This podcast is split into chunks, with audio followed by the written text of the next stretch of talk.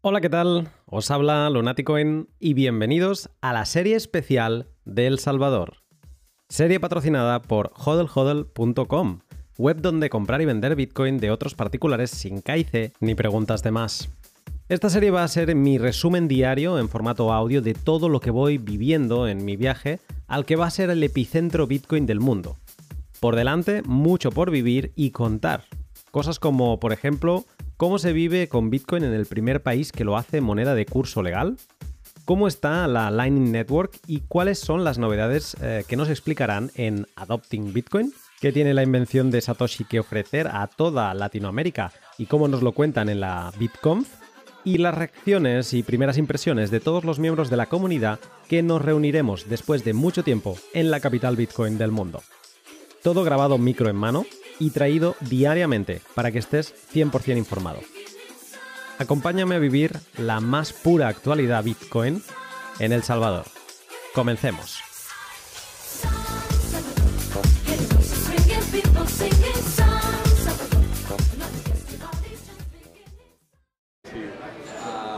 Hola, ¿qué tal? Buenos días. Eh, bueno, lunes ya, después de una noche accidentada. Ya os contaré después un poco cómo es esto de estar viviendo a siete horas de tu, de tu día a día. Pero bien, ahora estoy con amigos. Sergi está reunido con, con amigos de otras conferencias. Yo estoy aquí con, con Gaku, eh, que no nos conocíamos en persona. Me ha hecho mucha ilusión, ¿eh? eh y nada, estábamos empezando a hablar sobre... ¿Y cuál era tu nombre? María Alejandra. María Alejandra de IOB, sí. Estamos aquí los tres conversando y tanto para María Alejandra como para mí es la primera vez en la Bitcom y ahora Gabriel nos estaba contando por qué es tan especial la, la Bitcom. Entonces he dicho, espera un momento, voy a, agarrar el micrófono. Cuéntanos. Bueno, Luna, gracias. Un placer conocerte. Eh, personalmente soy un gran admirador de tu trabajo. Eh, creo que, que, el rol que haces comunicando eh, tecnología Bitcoin eh, es, muy importante en el ecosistema, así que muchas gracias por, lo que haces con amor y pasión. Eh, y como te comentaba, la BitConf tiene algo como un, halo de karma especial que solamente se construye después de muchísimos años de crear amistad, vínculos humanos, confianza. Es muy interesante ver cómo Bitcoin es una herramienta donde no tenemos que confiar en terceros, donde no tenemos que confiar en, políticos o en gobernantes para que controlen la emisión monetaria, pero la confianza y la amistad siguen siendo valores importantísimos en la vida de las personas.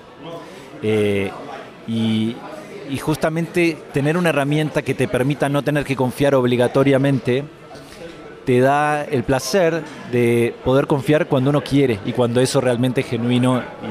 Y, yo creo que eso es lo que se respira en, en la BitConf. Exacto, una confianza opt-in, totalmente. Eh, y creo que una de las cosas que ha hecho a la BitConf como comunidad, te digo, no como, como conferencia, porque es mucho más grande que este evento, eh, es que desde un comienzo se creó con la idea de cómo podemos ayudar a la comunidad a desarrollarse. En otras comunidades, en la Bitcoin Foundation de Estados Unidos, eh, la situación era más, yo soy Bitcoin, cualquier cosa que quieras hacer con Bitcoin tenés que hablar conmigo. Y eran más personas tratando de apoderarse de la tecnología o del concepto. Mientras que en Latinoamérica eh, surgió desde los Bitcoiners y para los Bitcoiners, y con un sentido más de cómo podemos ayudar a nuestro país, cómo podemos ayudar a nuestra comunidad, cómo podemos ayudar a nuestros emprendedores. Y por eso es que desde el primer momento, después de, de la conferencia inicial en Argentina, en Buenos Aires en el 2013... ¿Ocho años? ¿Ocho años lleva? Ocho años, sí. Eh, yo el, el, jueves doy una charla y, y, y, que empiezo diciendo ocho años desde esa primera reunión donde eh, los fundadores de la comunidad, Dieguito, Rodo, Franco, dijeron vamos a crear una comunidad latinoamericana eh, a tener eh, la conferencia en el primer país que ya la acepta como, como legal tender, ¿no? Qué locura lo que ha sido este viaje, este roller coaster de ocho años. Y creo que eso es lo que ha hecho que la BitConf siempre sea diferente. Por eso la segunda se hizo en, Brasil, la tercera se hizo en México. Después, en el 2016, se volvió a hacer en Argentina porque ahí estábamos en lo peor del bear market y era muy difícil conseguir apoyo para una conferencia Bitcoin. Entonces tuvimos que volver, digamos, a, donde, a lo que conocíamos y donde nos era más fácil armarlo. Eh, y después de ahí inmediatamente fuimos a Colombia, eh, donde es María, María Alejandra, que fue la primera conferencia que hicimos con Bitcoin en all time high. Así que te imaginas lo divertida que fue, la energía que había, que yo creo que es posible que se repita en esta que estamos viviendo ahora. Estamos en ello, básicamente, estamos en altos históricos y creo, ayer ya me he olvidado del precio, pero creo que también volvíamos a subir. O sea que bueno, el precio ya es bastante secundario porque parece como que ya, ya se ha conseguido un hito muy grande. Lo hablaba con Sergio en el aeropuerto. No, que digo en el aeropuerto. Ayer fuimos a cenar y pagamos con Bitcoin y le dije, ¿te das cuenta de la locura que es esto? Que hay carteles a la hora de pagar en una cadena de estas eh, de fast food, digo, que pone paga con Bitcoin aquí, digo, ¿te das cuenta de la locura? Yo no llevo tanto, yo hace cuatro años que estoy en Bitcoin y, y ya me parece una santa barbaridad. Es que ya da igual el precio, o sea, es lo que hemos conseguido. Absolutamente, y es una gran alegría que esto que, estamos viviendo esté pasando en Latinoamérica y en uno de los países más pobres de Latinoamérica. Porque ir a pagar con Bitcoin una cena en Nueva York o en Londres no es revolucionario. Es, eh, ¿no? no, Digo, eh, que realmente después de ocho años de esfuerzo estemos comprobando que esta tecnología sumado a Lightning Network eh, puede crear eh, igualdad de oportunidades para las personas que menos recursos tienen en el mundo y en la región, es como un poco eh, sentir que este sueño que empezó hace ocho años ya llegó a buen puerto. Como que lo que hagamos y sigamos construyendo de ahora en adelante eh, va a ser increíble, pero una parte muy grande del trabajo está realizado porque tener a El Salvador como, digamos, legal tender de Bitcoin es, es la realización de que lo que soñamos era, era, era posible y era real y que realmente podía traer beneficios a quienes más lo necesitan. Así que yo creo que eso es lo que está presente en la Bitcoin. Es eh, ganas de ayudar más que ganas de venir a tomar alguna oportunidad de negocios, que inevitablemente se convierte en uno de los corazones, digamos, con mayores sinergias comerciales porque cientos de proyectos y startups de la región han surgido de esta comunidad, proyectos colaborativos y de hecho eso es lo que hace María Alejandra, se encarga de, conectar a los distintos proyectos que están trabajando en el ecosistema. Recién estábamos desayunando con un chico Jesse que tiene un, explorador de Lightning. Eh, de Lightning, de Lightning. Y estábamos ayudándole a ver cómo podemos crear un, Explorer Lightning RSK y que haya un único lugar donde uno pueda explorar ambos layers 2 de Bitcoin, ¿no? Es como esto de tener la, Blockchain Week aquí a todo el ecosistema Lightning y al ecosistema RSK es una oportunidad espectacular eh, para ver cómo colaborar, cómo apoyarnos y cómo el stack tecnológico de Bitcoin puede trabajar juntos para hacer que, para mí el gran desafío que se viene ahora es que esta flor que ha florecido en El Salvador disemine sus esporas por el resto de Latinoamérica, por África y por el resto del mundo. ¿no? Entonces, eh, yo siempre digo que, estamos todos aquí en El Salvador, primero para presenciar la historia viva, ¿no? Es, le vamos a contar a nuestros nietos que estuvimos en El Salvador cuando era el primer país en aceptar Bitcoin como, como moneda de curso legal pero al mismo tiempo para proteger esta florcita. A mí me, viene la, imagen de, la película Wally, el robotito, que tenía a su novia Eva, que, que, encuentran esta plantita que era la primera fuente de vida en, el planeta Tierra destruido y que su única función era cuidarla, ¿no? Y que esa plantita pueda crecer y, dar comienzo a, a, una nueva era de prosperidad y de vida.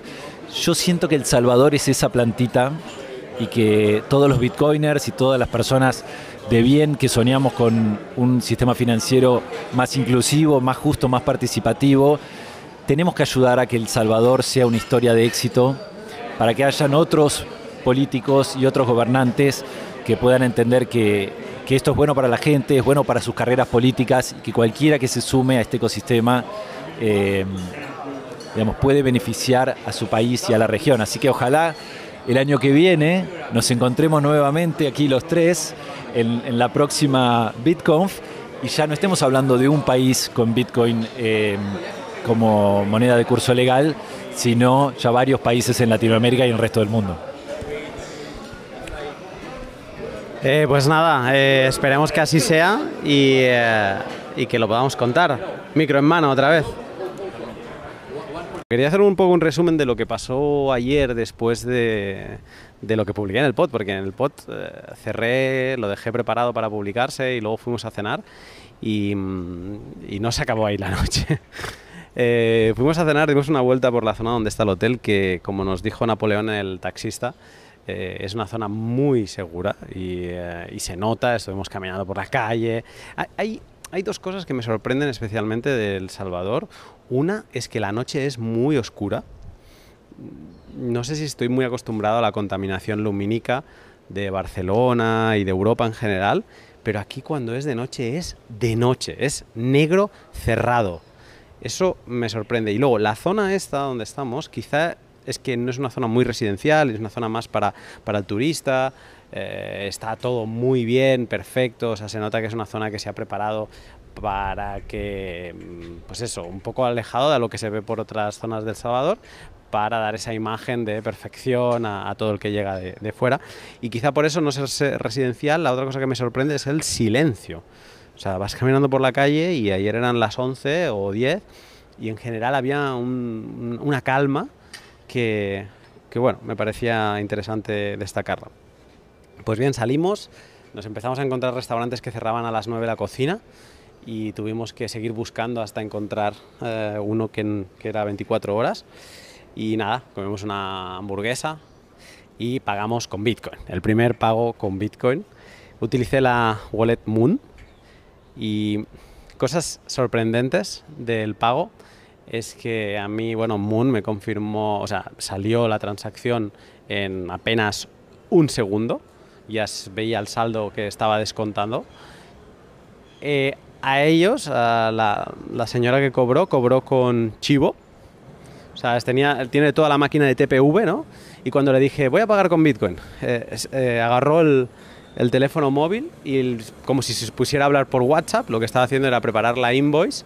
Eh, miento, estaba abriendo la app de Chivo y poniendo la dirección, una dirección Bitcoin on-chain, Pay to Script Hash, de las que empiezan con el número 3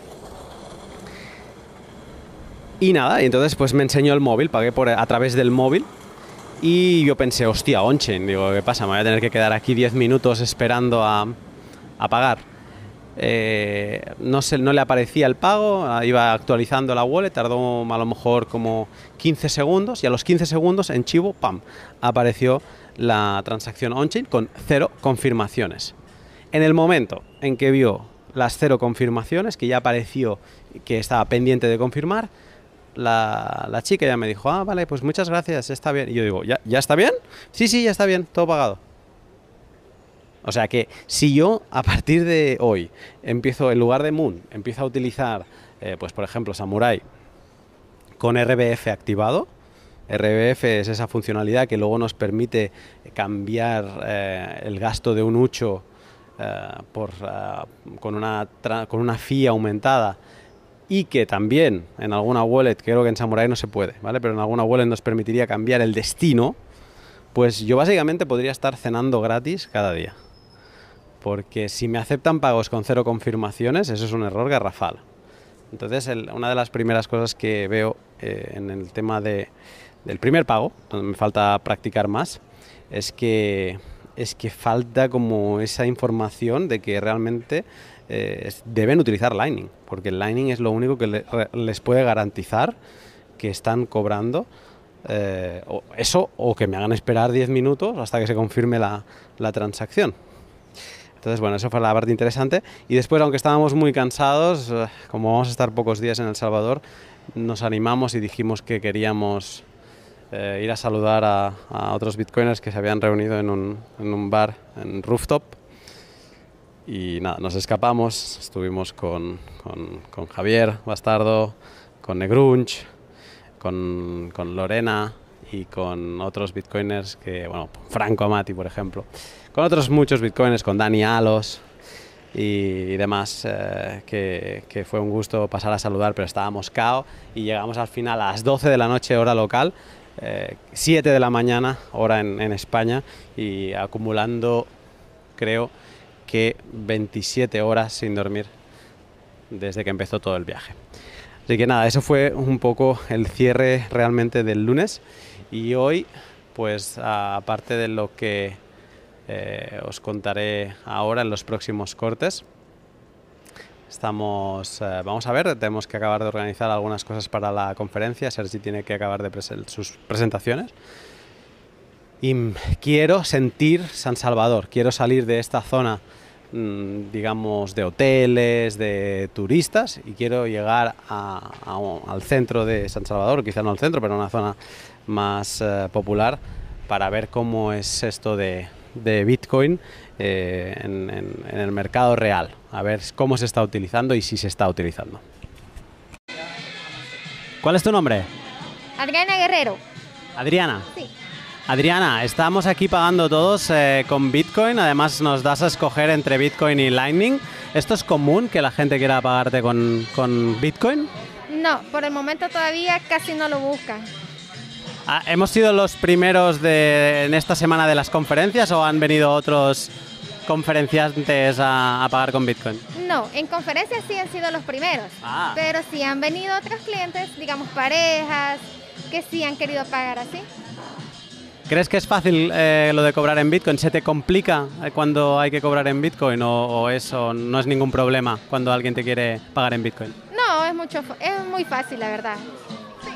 Adriana, muchas gracias. Con gusto.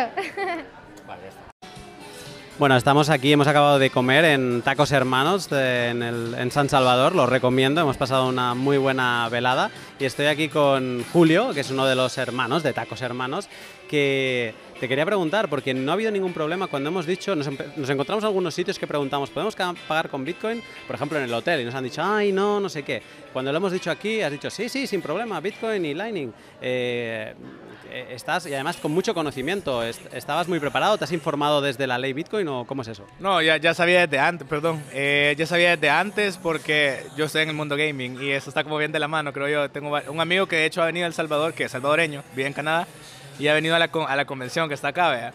Eh, entonces él fue el que me metió en esto cuando yo tenía como 16 años quizás. Entonces empecé a minar, empecé a conocer qué era la Red Lightning, qué era la On-Chain y todo eso. Y entonces empecé a conocer y ya cuando estaba la ley ya sabía yo. Entonces de hecho a mí me preguntaban, por ejemplo, eh, los otros hermanos y todo eso, como, mira, ¿cómo vamos a hacer? Yo, yo creo que esto y todos opinamos, claro, y empezamos a conocer dependiendo de cada cosa.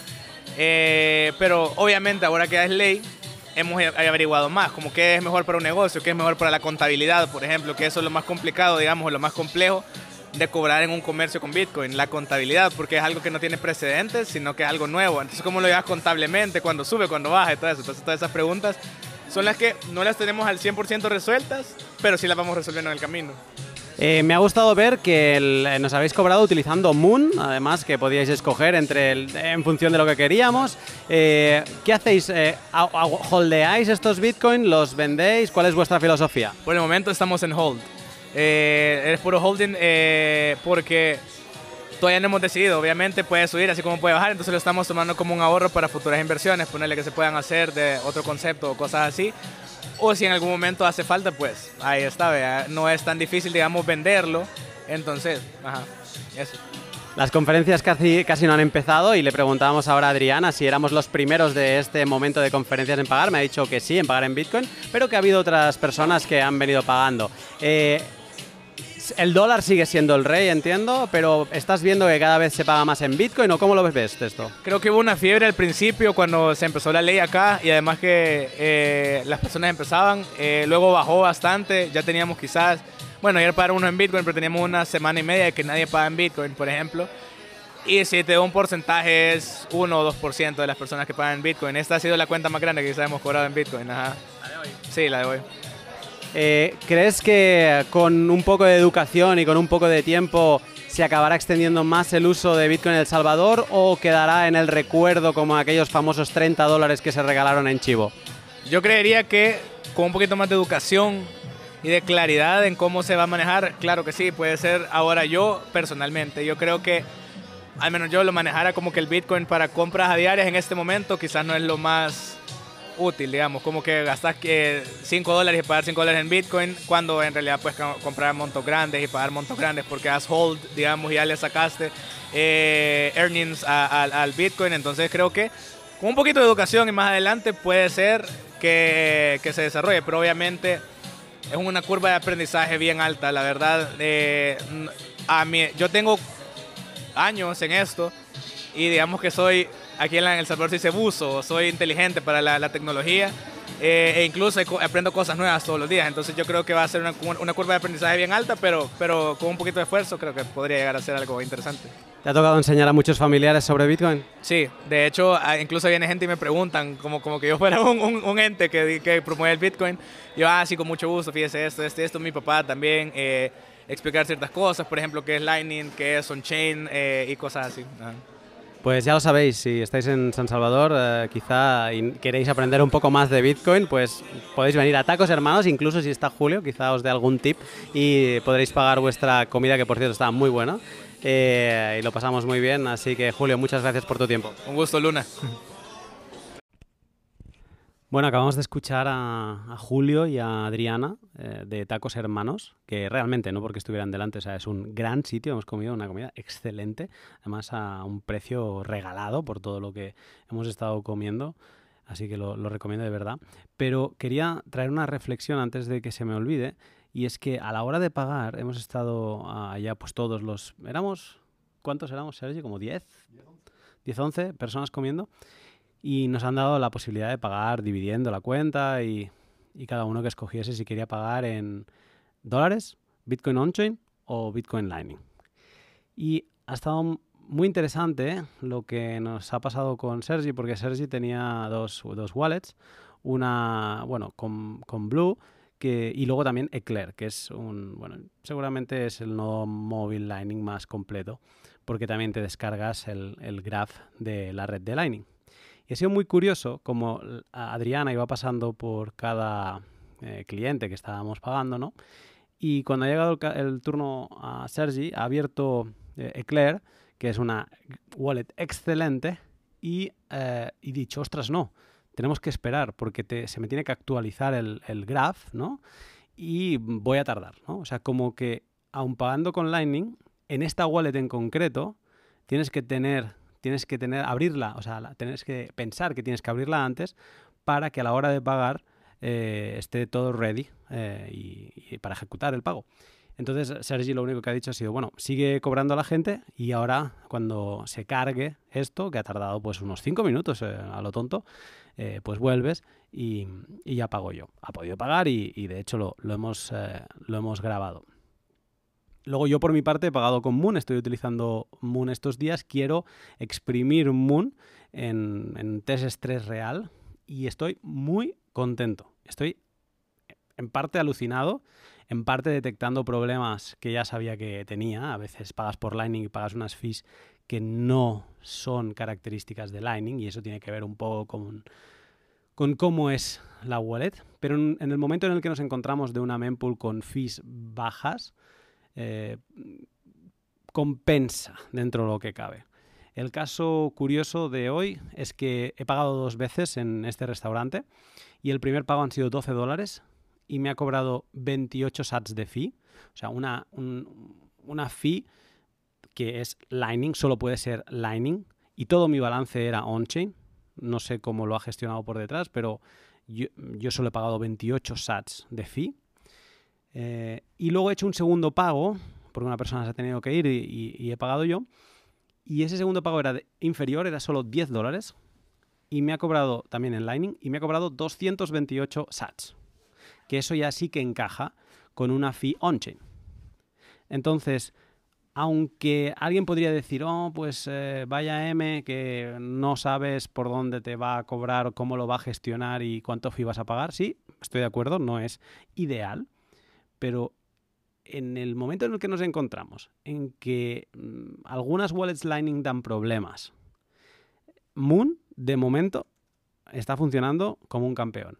Y os prometo que desde el desde el sillón de casa, desde el sofá de casa, en España o en vuestros países, donde la zona de confort eh, es eh, extensa, digamos, es muy fácil pensar qué harías y cómo te organizarías para pagar esto o aquello.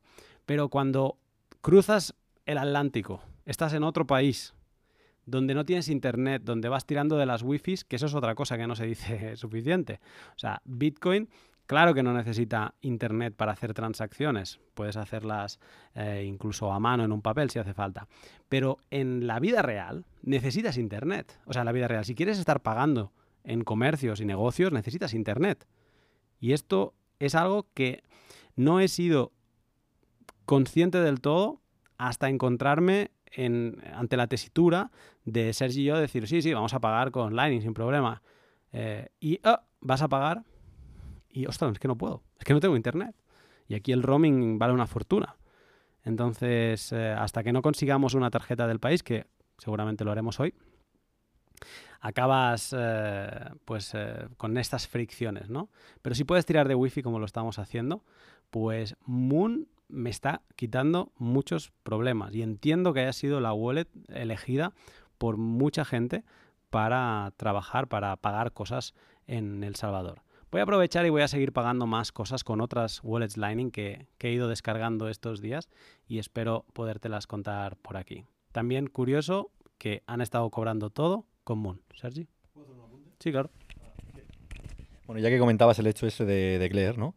A simplemente puntualizar que el problema principal que, tengo yo con, con Eclair es que, dado que no tenemos datos, que vamos con conexión itinerante, eh, Cierto es que si no abro el wallet, de Claire, no se actualiza la, tabla de PIRS, no se actualiza el grafo, con lo cual no sabe cómo calcular las rutas a la hora de realizar un pago, un pago en Lightning, ¿no?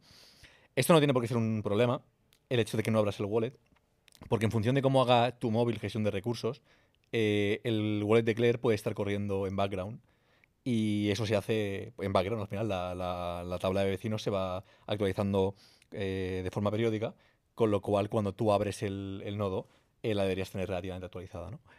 Primero, el hecho de que no tengamos internet hace que esto no sea posible.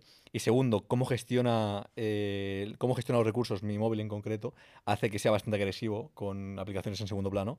Eh, principalmente las mata, lo que hace que no se pueda actualizar. ¿no? Entonces, es una cosa que simplemente por romper una lanza a favor de Claire, que no es que esté mal pensado que tienes que estar abriendo el wallet constantemente, sino que hay cosas que son externas o que no puedes realmente controlar desde, desde, su punto de vista como desarrolladores, eh, pero que afectan directamente a cómo se gestiona su, su aplicación. ¿no? Eh, pues eso. Suscribo todo lo que ha dicho Sergi porque no podría ser de otra manera. vamos, a, vamos a seguir testeando y ahora vamos seguramente a, algún mercado y vamos a también a intentar que, que nos cobren en Bitcoin. Jícama. gracias. ¿Cuál es tu nombre? Eduardo. Eduardo. Y eh, ahora mismo, eh, no sé si podrías explicar dónde estamos. Eh, Mercadito de Antiguo Cuscatlán, en El Salvador. Y, aquí por lo que estoy viendo, frutas, diferentes alimentos, también hay una zona de, comedores. Y me surge la duda, bueno, primero de todo, ¿tu parada de qué es? ¿A qué te dedicas a vender? vender frutas y verduras. Ah, por mayor y por menor. Entonces, aquí la, duda, gran duda que tengo, desde, desde septiembre hay la ley Bitcoin. Eh, ¿estás, eh, ¿Tú utilizas Bitcoin para cobrar? Pues si la gente lo quiere así, pues que no es lo más común, pero se puede llegar a aceptar. Vale. ¿En, el día a día hay mucha gente que te paga en Bitcoin? Mm, casi no. Son creo que contadísimas la gente que viene y quiere pagar con eso. Pero no es común aún.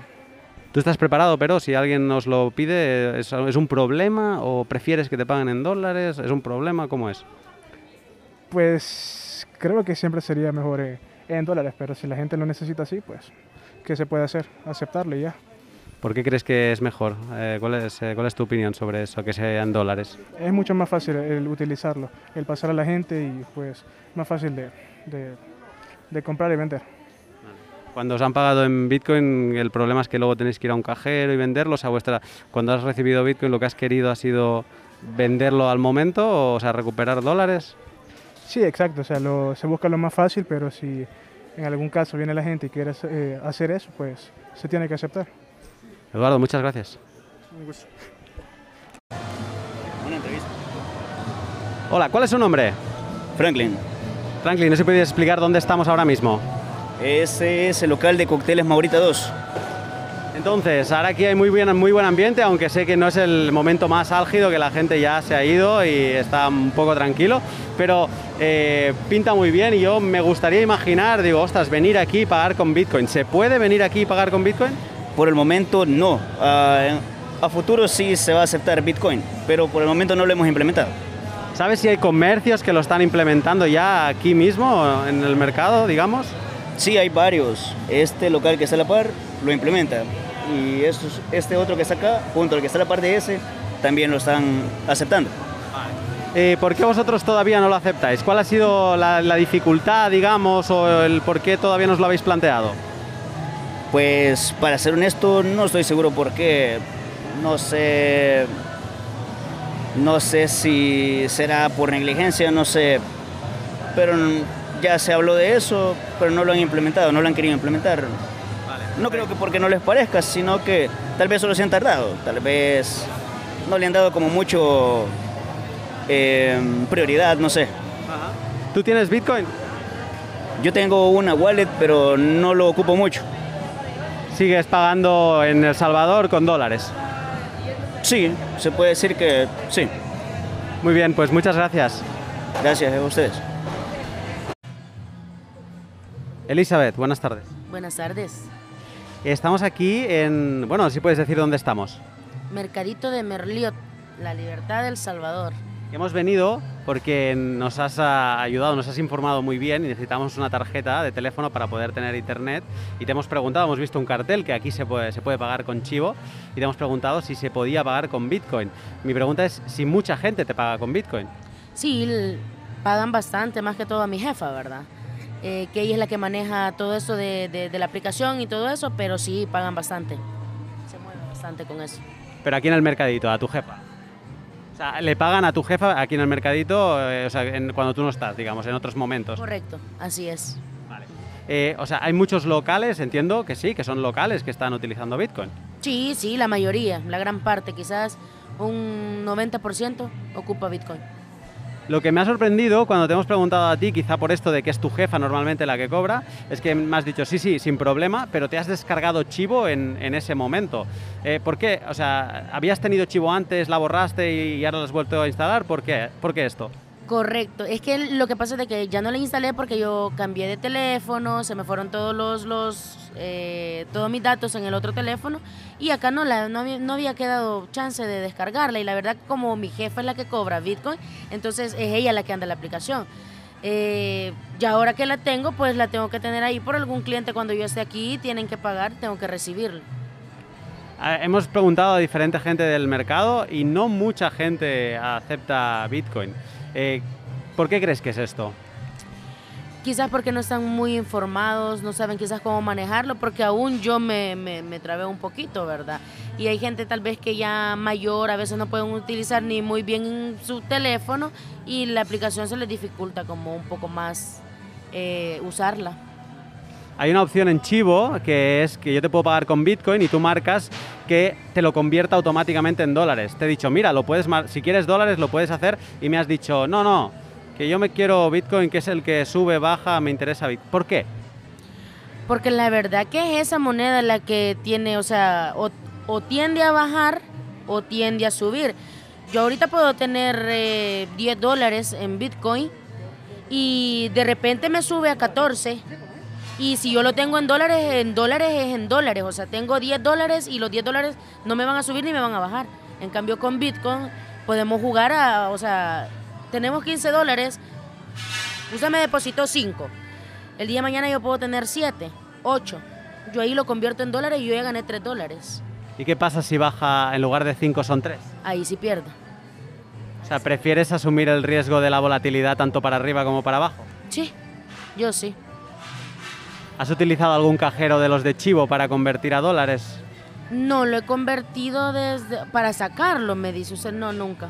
Eh, cuando eh, saqué lo- los bitcoins que el gobierno dio, porque aquí regaló 30 dólares, eh, lo fui a gastar en el súper. ¿Desde la aplicación o en efectivo? No, desde la aplicación. Y luego, te- sin problema, lo pudiste gastar. Y sin problema, sin problema. Pues muchas gracias por, por estas respuestas, ha sido muy amable y tu atención es excelente. Muchas gracias. Gracias, gracias, muy amable.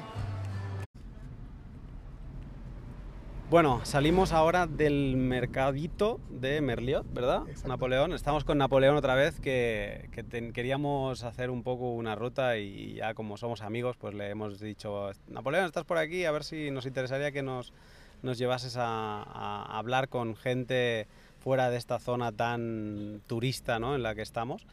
Y sí, hemos venido al mercadito Merliot, dos zonas, una zona de, como de restaurantes, para, de, de puestos para comer y otra zona de, de frutas y verduras. Y bueno, como habréis visto en, en los cortos que he puesto, la zona de verduras me he encontrado con mucha reticencia a Bitcoin. Curiosamente he empezado a detectar que contra más mayor es la persona que está vendiendo, más, eh, o sea, como que más se aleja, más no quiere escuchar hablar de, de Bitcoin. Eh, al- al- por no decir que a- pregunto a veces, oye, ¿puedo grabar? ¿Podemos hablar? Y me dicen, no, no, no, no. Que se esconden, eso lo puede llegar a entender porque hay gente que no quiere salir en entrevistas, pero como una especie de rechazo la Bitcoin, de decir, no, no, yo de esto no, dólares, aquí dólares, porque me ha gustado uno que me- una cosa que me ha dicho una señora, y es que eh, dice, yo quiero dólares porque aquí hay que comprar cosas, como aquí hay que gastar cada día, ¿no? Hay que seguir comprando mercancía. Y, eh, y esto es alguna cosa que habíamos hablado en algún otro podcast de que se vive al día, ¿no? Hay gente que vive al día y necesita... Bitcoin le puede suponer una fricción más que un- una, pues una, una cosa beneficiosa, ¿no? Pero e- en general, luego hemos pasado a otra zona y hemos hablado con gente más joven y esta última chica nos ha atendido fantásticamente, fantásticamente bien y muy dispuesta, se ha descargado Chivo. Y Napoleón, ¿cómo ha sido esto que, que decías ahora, ¿no? Que lo curioso es que cuando hemos- le hemos dicho de pagar con, con Bitcoin y ella esperaba que tuviéramos Chivo, ¿no? Sí, sí, es, eh, eh, o sea, es de lo, de lo que hablábamos ayer, que, que la, eh, mentalmente fue eh, cuando le dijimos que, íbamos a, que se iba a pagar con Bitcoin, ella dijo, ¿quién de los tres tendrá el archivo? Entonces fue algo así como que le- le- es, eh, asimilan que Chivo, que Bitcoin inmediatamente es Chivo. Entonces se le se quedó hasta sorprendida. No, como no sé, digo, eh, y cuando le mostramos que íbamos a pagar con otra wallet, ya ella agarró más confianza. O sea, captó rápido la información. Eh, en parte es como, vuelvo y repito, es educación. Es educación con el Bitcoin. Luego también otra cosa, ya saliendo un poco del, de- del tema de Bitcoin, es que eh, incluso en esta zona turista hemos visto gente armada. Eh, encuentras a guardas de seguridad que van armados con, con pistolas grandes en medio de la calle.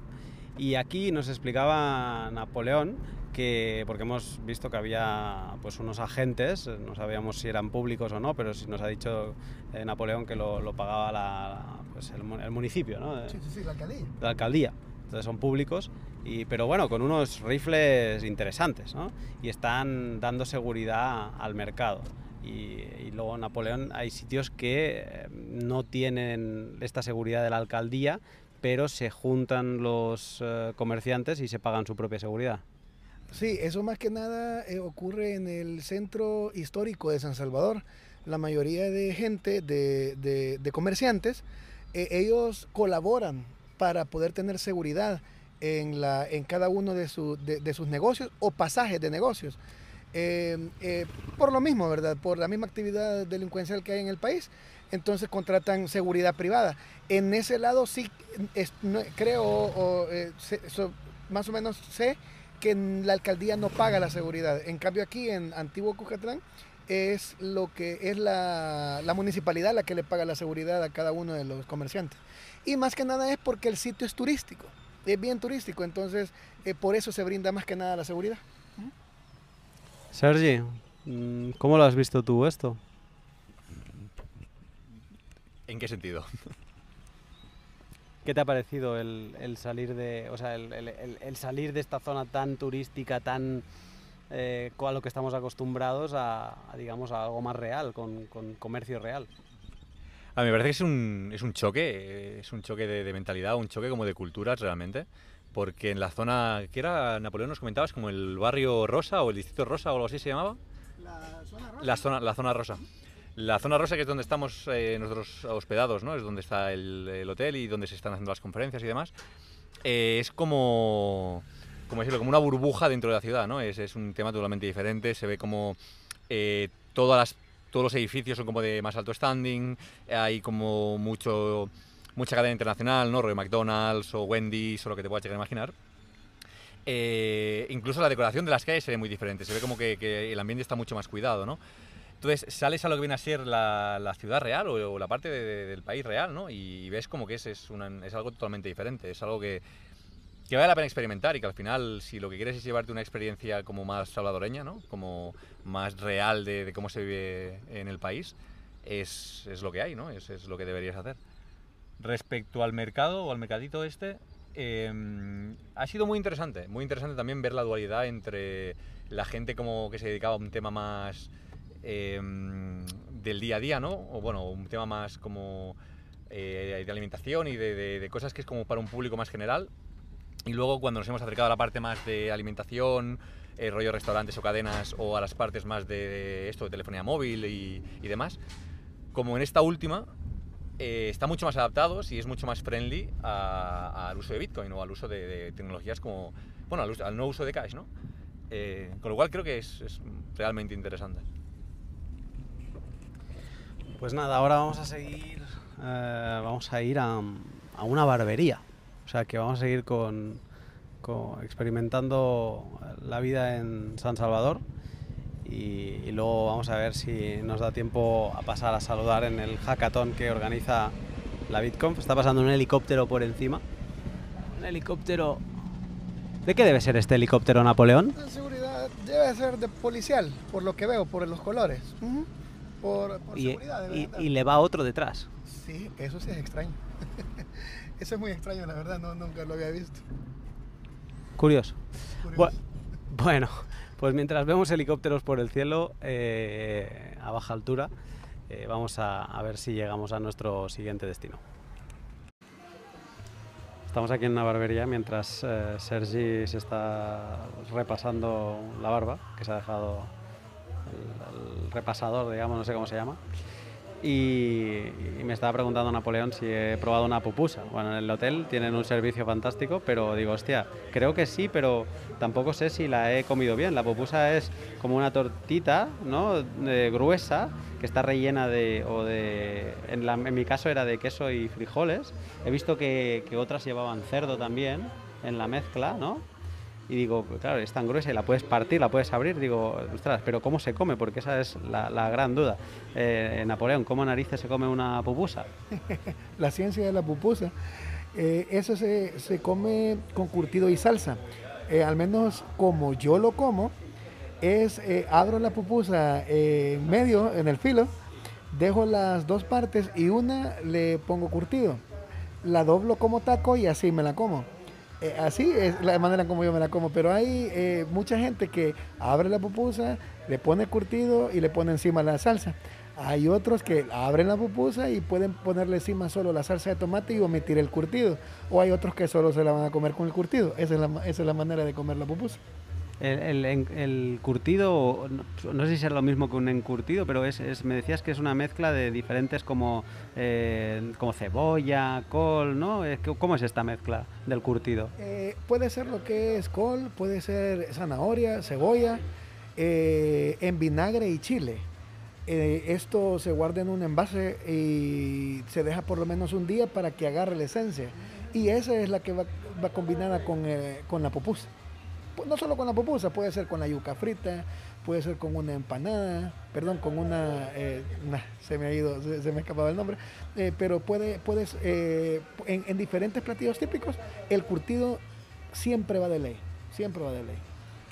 Pues nada, lo sentimos si os hemos dado hambre, nosotros después vamos a intentar a volver a atacar a unas pupusas que, que, es como que siempre van bien, siempre apetecen, ¿no? Siempre, siempre es un buen momento para una pupusa. Sí, en todo caso, Celso, ¿De qué era? ¿De, de, masa de arroz o de masa de maíz? La que comiste. ¿Cómo lo puedo saber? Porque no lo sé. Buena pregunta. el color de la masa, el color de la tortilla. Más amarillo. Era de, de maíz. Era de maíz. Faltan las de arroz, las vamos a probar. Pues nada, ya os explicaremos. Estoy aquí, bueno, hemos llegado de, esta barbería donde estábamos con Sergi, que ha sido una, Hostia, acabo de ver un, autobús que tenía la puerta trasera abierta y había un, militar con una pistola como protegiéndolo. Bueno, eh, dato aparte, eh, estábamos eh, volviendo. Hay una pool party que empezaba organizado por la BitConf y, y íbamos a ir para la pool party, pero me ha escrito una persona que, estaba con Gael, Gael que lo eh, grabé con el último pod con Manuel Polavieja, que estaba con Gael por aquí. Me ha dicho, vente que tengo un, detalle para darte y demás. Y nada, voy a pasar el, micro a, esta persona para que veáis quién es. No, estaba diciendo que una persona me había escrito para venir a tomar una cerveza y no, no saben de qué persona estoy hablando, entonces he dicho que voy a pasarte el micro para que saludes y, y te voy a hacer alguna pregunta siempre va a ser un gran placer compartir con la audiencia de Lunatic Coin. Ahorita les estaba comentando a ellos dos, más bien con Sergi, que estábamos aquí al lado, que me siento bastante agradecido. Lo colocaba por allí en Twitter, donde expresaba ese reconocimiento, esa admiración, admiración que le tengo a ambos, a Sergi y a Lunatic Coin. A ver, hay personas que entramos de diferentes maneras a este mundo y nos quedamos en ciertas perspectivas. Lunático nació muy educativo con este tema del pod. Y a Sergi le decía, no todos los días uno encuentra un desarrollador que le ha colaborado al código y al, que, al cual le puedes decir gracias. Entonces eh, eh, eh, quedamos como ahí, íbamos en esa parte de la conversación. No sé qué me quieras preguntar, pero de verdad, a la gente que nos están escuchando, siento que cada segundo que uno en El Salvador vale la pena haber venido, porque empiezo a recorrer esos bitcoiners, a lo cual yo quería decirle en la cara gracias, oye, estás aportando algo y eso es lo que estoy haciendo en este momento, decirle las gracias a los dos y, bueno, los conozco, no los había, bueno, a Sergi sí, a Lunático por ahí en un, en un video una vez que se dejó ver en, en Osoy Satoshi, ya, de resto no lo había visto. Bueno, yo si os parece chicos voy a grabar un rato, podemos seguir hablando tranquilamente, creo que es lo más bonito de esta miniserie de podcast en El Salvador, que es simplemente eh, intentar traer pues a todo el mundo que no podido, ha podido venir, pues que se sienta pues nada, con una silla más al lado nuestro, así que nada, normalidad y charlemos un rato, grabemos cinco minutitos eh, para que vean de qué charlamos. Así que ahí se tendría que introducir a Gael. El hombre del momento con el libro del momento. Ahí tiene que introducirte. No, eh, Gael, además, eh, mira, creo que sé por dónde tirar, porque estábamos planteándonos con, con Sergi si alargar el viaje, si no. Eh, Gael, ¿tú, tú te vas a quedar con haciendo surf. Sí. sí, Lunati, la verdad que llevo aquí dos días, estoy encantado. Toda la gente que estoy conociendo en persona, y, la idea es estar aquí para la conferencia de la BitConf, para la Adopting Bitcoin, participar y, aprender sobre todo. Y luego unos días surfeando, unos días surfeando en la zona de, del Tunco y el Zonte. Así que nada, estás invitado. Creo que te estás jalando por todos lados. Perdón, perdón que te corte Gael, pero digo, vale ya, porque Sergi está muy instigador en el tema de, ¿ves? Nos tenemos que quedar, nos tenemos que quedar porque decía exactamente lo mismo que estabas diciendo tú, que, me gustaría ir al Zonte, estar un par de días haciendo surf con la experiencia. Realmente, pues soy súper amateur en el tema de surf, pero me gusta mucho. Entonces es, como que es una oportunidad de oro para, para, tener surf de calidad, cosa que no acostumbras a tener en España. Bueno, País Vasco está muy bien, pero Mediterráneos no, nada. cero. Sí que tenemos el norte. Sí, sí, el norte sí que es cierto, pero el norte está muy bien. Para la gente que no sabe, como yo, el norte está muy bien en verano, porque hay menos olas. ¿No? Intenta ir en invierno, mm, otoño-invierno, y se te van a comer, literalmente. Entonces es demasiado bestia. Pero vamos, y quien me esté escuchando y haga surf y piensa que no, que no tengo ni puta idea, tienes toda la razón del mundo. Y más porque allí empezó todo el cuento en El Salvador. Sí, sí, sí, sí, sí, sí, sí, sí. Realmente yo creo que es una experiencia que se tiene que vivir. Tenéis que quedaros, vamos, no tenéis opción, tenéis que quedarse. El Pacífico además es un mar el, el Pacífico es un océano amable, os va a tratar bien seguro y hay que agarrar una buena tabla bien grande y nada. Me han dicho que lo del Pacífico, el nombre Pacífico es un poco una broma, de que en verdad de Pacífico no tiene nada, o sea que no sé, no sé si creerte. Pero, pero bueno, mira, nos han dicho una historia que os explicamos ahora y esto he de, mandarle un abrazo a Chevy, que también bueno, yo me siento muy querido, ¿eh? o sea, me siento muy afortunado porque me estoy rindiendo y, por ejemplo, con, con, papá, con Juan, eh, eh, pues nos hemos visto aquí, nunca nos habíamos visto en persona. Te he visto y ha sido como si hubiera visto toda la vida, pero ese momento de encontrarnos del primer abrazo, me siento muy querido por muchos bitcoins que me estoy encontrando, que nos conocíamos solo en la distancia. Y con Chevy, que fue, grabé el pod 10 sobre la bitcoineta y nos ha dicho, ah, que os vais a ir sin ir al Zonte por tiempo, no puede ser. Eh, mañana o el miércoles eh, agarramos la bitcoineta, os llevo y os devuelvo, pero tú tienes que ver el Zonte. Y, o sea que lo vamos a ver ya de, primera mano eh, gracias a, este ofrecimiento de Chevy y bueno y podemos podemos seguir negociando los términos de la Yo te voy a seguir apretando para quedarnos un par de días más eso está está claro antes de ir cerrando esta conversación, quiero saludar a otro peer. Aquí somos cinco en esta mesa. Y, eh, nada, eh, hablábamos de un próximo pod eh, que va a venir al Lunaticoin sobre minería. Y tú decías que es un tema que te interesa, que, minas, ¿no? Siempre me gusta hablar de minería. Así que no sé si te animas a, comentar un poco tu experiencia. Claro que sí. Bueno, yo soy Andrés Galvis, soy un pleb, literal, entre estos cracks influencers. Eh, pero soy más pleb que ustedes, eh, definitivamente. Eh, pero bueno, soy ingeniero, programador, me encanta la ciencia de datos y caí en el rabbit hole realmente desde el año pasado y escuchando a Lunati. Yo iba con mi familia en el carro, viajo mucho a una ciudad que se llama Villavicencio y les ponía Lunático en un viaje de tres, tres horas. Decían, este tipo está loco. Pero se quedaban ahí escuchándote y algo se les quedó, definitivamente. Eh, la minería me apasiona, me parece que es la solución eh, para aprovechar la energía que está off the grid en el mundo, que no se aprovecha. Eh, tenemos mucha energía, la energía no se crea ni se destruye, solo se transforma. Eso lo dice mi hijo de tres años. ¿sí? Y, y es así, y tenemos que aprovecharla. Tenemos que transformar la energía que está alrededor de nosotros para bien de la humanidad y no desperdiciarla. ¿sí? Entonces, yo estoy feliz, soy un minero, mino con Compass Mining, estoy minando en Rusia, en Estados Unidos. Eh, me compré mi primer minero el año pasado, un S9, para saber cómo funcionaban los mineros. Lo compré por Alibaba en China, me llegó eh, y sigue minando en Bogotá. Mina en el sur de Bogotá, esto no lo debería decir, pero eh, mina en el sur de Bogotá. Eh, y eh, me ayudó a entender este, este mundo de la minería y que me, siento muy apasionado por eso, como, como ingeniero. Gracias a todos por estar acá y a ti, Lunar.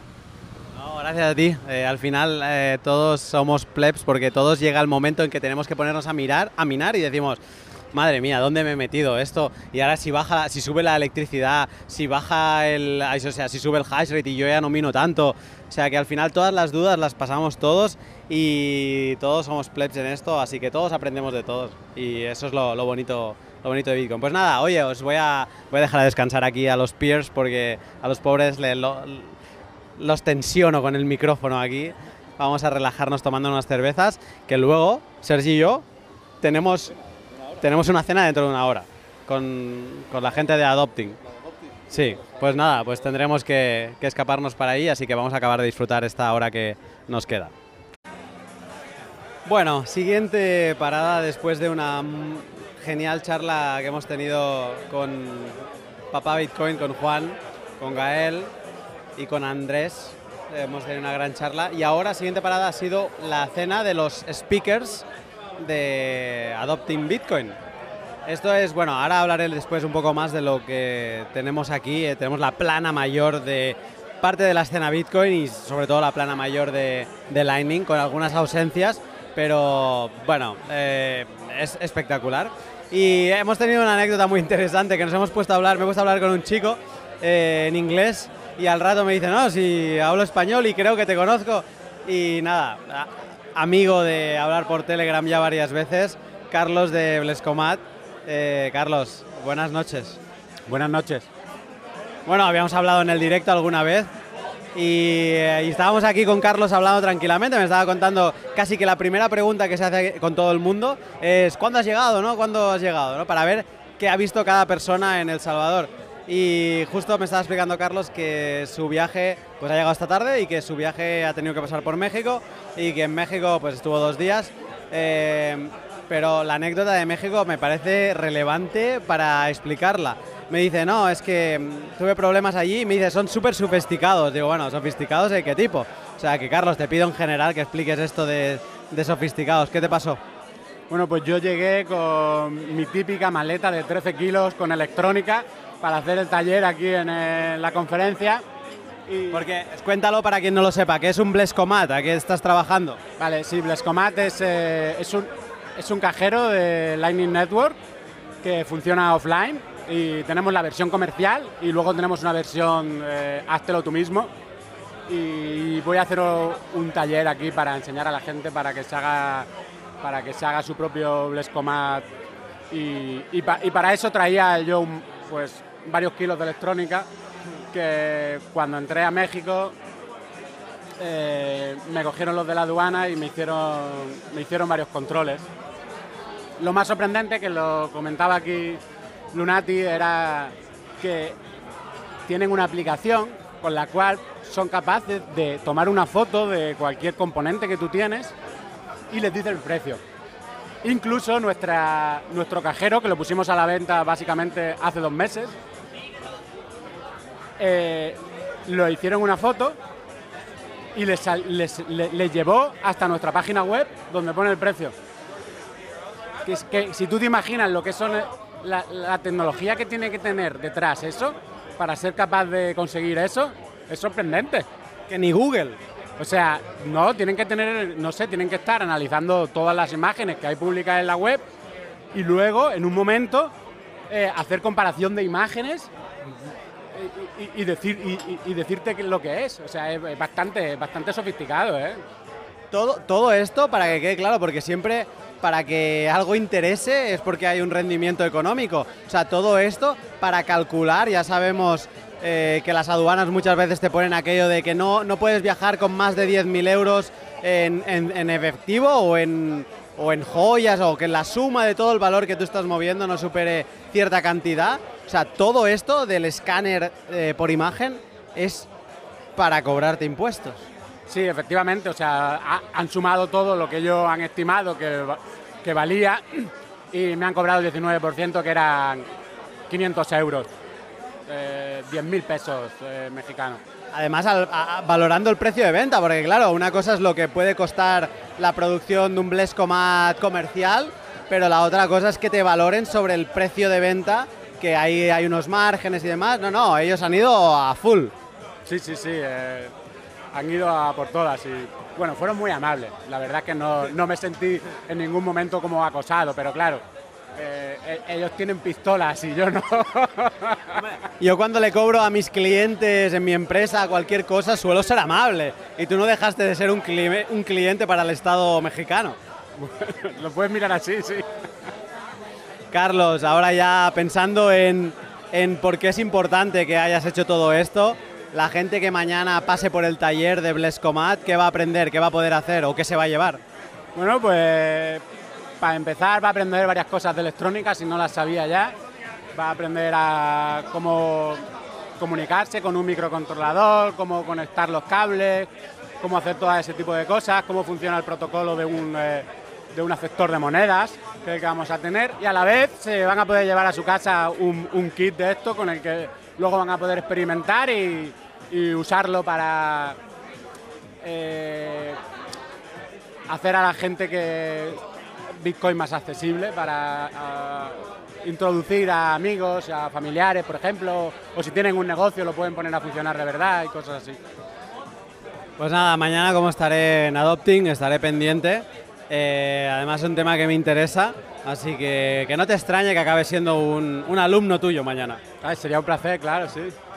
Carlos, me ha encantado conocerte de forma rara porque con esto de hablar inglés digo, hostia, qué, qué ridículo aquí los dos eh, sin, sin conocernos físicamente, que no, sabíamos con quién estábamos hablando, pero un placer igualmente saludarte ya en persona.